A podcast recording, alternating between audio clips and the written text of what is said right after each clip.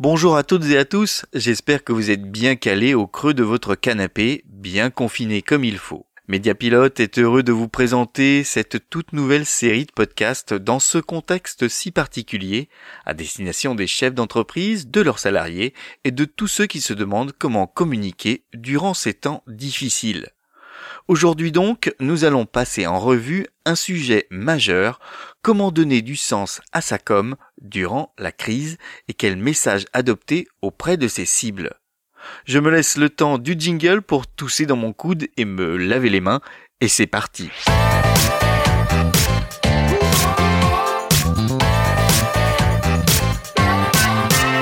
Nous sommes donc tous ensemble, quel que soit notre âge et notre statut social, en pleine crise de la quarantaine. Et forcément, notre manière de communiquer va changer un tout petit peu. Alors tant qu'à faire, essayons de le faire en bonne intelligence, avec sérénité et bienveillance.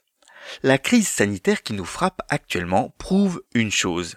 La nature peut très facilement nous rappeler qu'elle est dans la place et que la normalité que nous pensons pour acquise peut parfois changer du tout au tout. Mais au fait, c'est quoi la normalité? Qu'est-ce qu'on peut considérer comme normal? Car ce qu'il est pour nous ne l'est pas forcément pour les autres. Disons que la normalité, c'est la réalité à laquelle une population est habituée sur un temps long.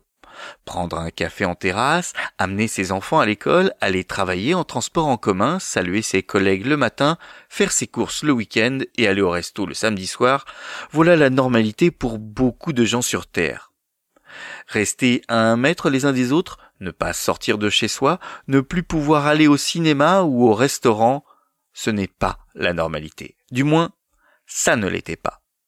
Désormais, après presque trois semaines de confinement, on peut se dire que la routine a commencé à s'installer. Et pour cause, l'un des principaux atouts de l'être humain, c'est sa capacité à s'adapter, à être résilient.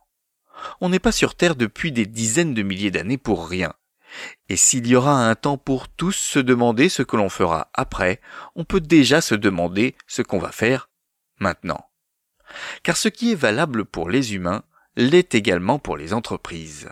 Face à cette nouvelle donne temporaire, elles vont devoir, comme les humains, relever deux défis, se préserver et s'adapter.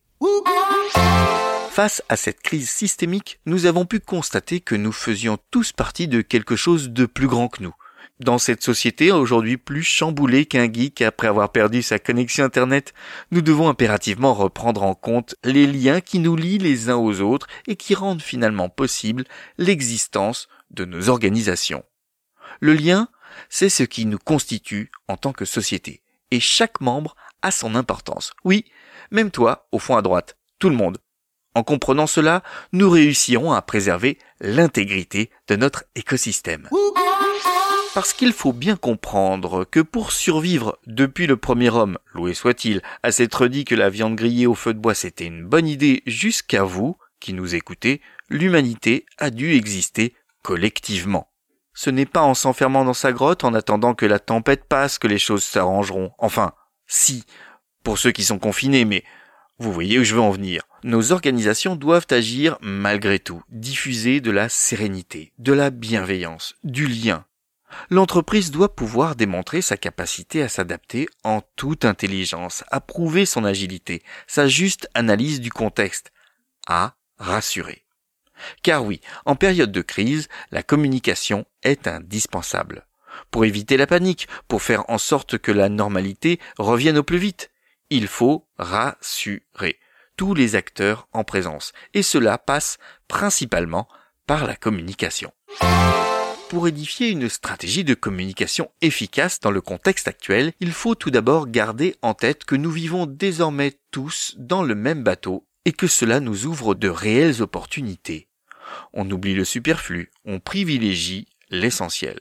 Pour cela, tel MacGyver perdu en milieu hostile, à vous d'identifier à l'instant T vos forces et vos faiblesses, les menaces et les opportunités qui s'offrent à vous. Décryptez le contexte et le marché actuel, Projetez les tendances futures. Une fois que vous avez établi ces diagnostics, munissez-vous d'un trombone, d'un chewing-gum, d'un bout de ficelle et fabriquez un moteur à explosion pour échapper à vos ennemis. Ah non, euh, pardon, ça c'est MacGyver. Vous, Vous commencez par mettre le paquet sur votre communication interne afin de rassurer vos collaborateurs et de les mobiliser. Informez-les, soutenez-les, intégrez-les à votre communication et n'oubliez pas de penser à vos partenaires industriels, vos prestataires, vos clients d'hier, d'aujourd'hui et de demain. Un autre point important, si vous le pouvez, est de réactiver votre politique d'ancrage territorial, de réaffirmer votre positionnement d'acteur de proximité. Profitez-en pour créer des synergies avec d'autres acteurs économiques et institutionnels de votre territoire. Pensez globalité. C'est l'inaction et des choix inadaptés qui transformeront les risques en vrais problèmes. Mais attention, communiquer c'est également s'adapter.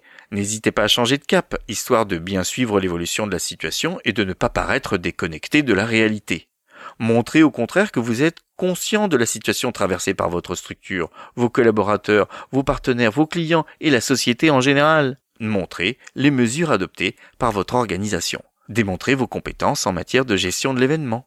Prouvez que vous êtes flexible, agile, réactif, disponible et accessible en toutes circonstances. Soyez sincère et confiant. En un sens, communiquez de manière rationnelle et bienveillante. Encore une fois, nous sommes tous dans le même bateau. À vous de montrer que vous arrivez à le diriger malgré les difficultés. D'ailleurs, face aux difficultés que nous traversons tous complètement irréelles il y a encore quelques semaines, le communicant ne doit pas hésiter à proposer des moments de coupure, d'évasion, voire d'humour, histoire d'inviter à se couper de la dureté du présent, à échapper à nos peurs dues à l'incertitude, eh mais, c'est pas ce que nous sommes en train de faire? N'hésitez pas à rassurer votre audience et à la divertir. Nous sommes tous des humains, après tout. Montrez-vous comme un acteur sensible, non pas qu'à lui-même, mais bien aux autres. Vous devez absolument rester présent dans les esprits, car si nous nous tournons actuellement vers l'essentiel, et que ce sont les organismes de santé, la filière agroalimentaire, le transport, la sécurité civile ou encore les services de nettoyage qui attirent notre attention, demain, ce sera vous la priorité, ce sera vous le besoin. Il est donc primordial de ne pas se faire oublier, de garder le contact, d'être à l'écoute des tendances, de se faire entendre, de donner et partager son expérience et ses actions solidaires. Soyez là, tout simplement. Si la crise que nous traversons nous touche tous au cœur, c'est par lui justement que nous en sortirons grandis et préparés à l'après. Par des actions somme toute simples, il s'agit essentiellement de garder l'humain et l'humanité au cœur de votre communication. On ne peut pas se serrer la main. Alors, serrons-nous les coudes. En espérant que ces conseils vous auront donné envie d'avancer, je vous dis à très bientôt pour le prochain podcast Comme on est bien de Mediapilote. Prenez soin de vous.